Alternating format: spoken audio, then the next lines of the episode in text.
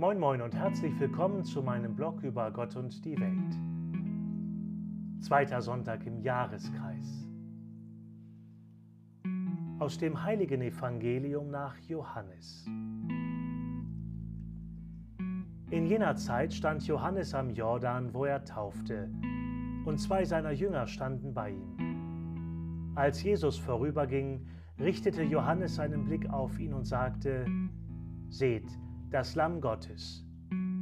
Die beiden Jünger hörten, was er sagte, und folgten Jesus. Jesus aber wandte sich um, und als er sah, dass sie ihm folgten, sagte er zu ihnen, Was sucht ihr? Sie sagten zu ihm, Rabbi, das heißt übersetzt Meister, wo wohnst du? Er sagte zu ihnen, Kommt und seht.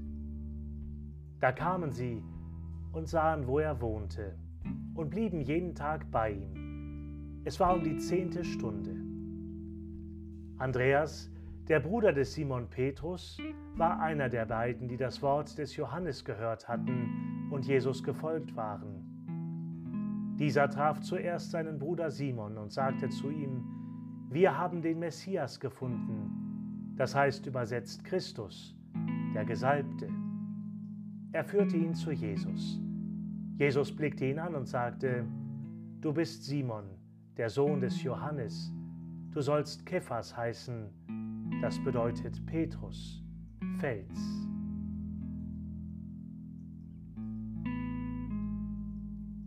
Evangelium, frohe Botschaft unseres Herrn Jesus Christus. Aus dem Johannesevangelium, Kapitel 1, Verse 35 bis 42. Bis demnächst.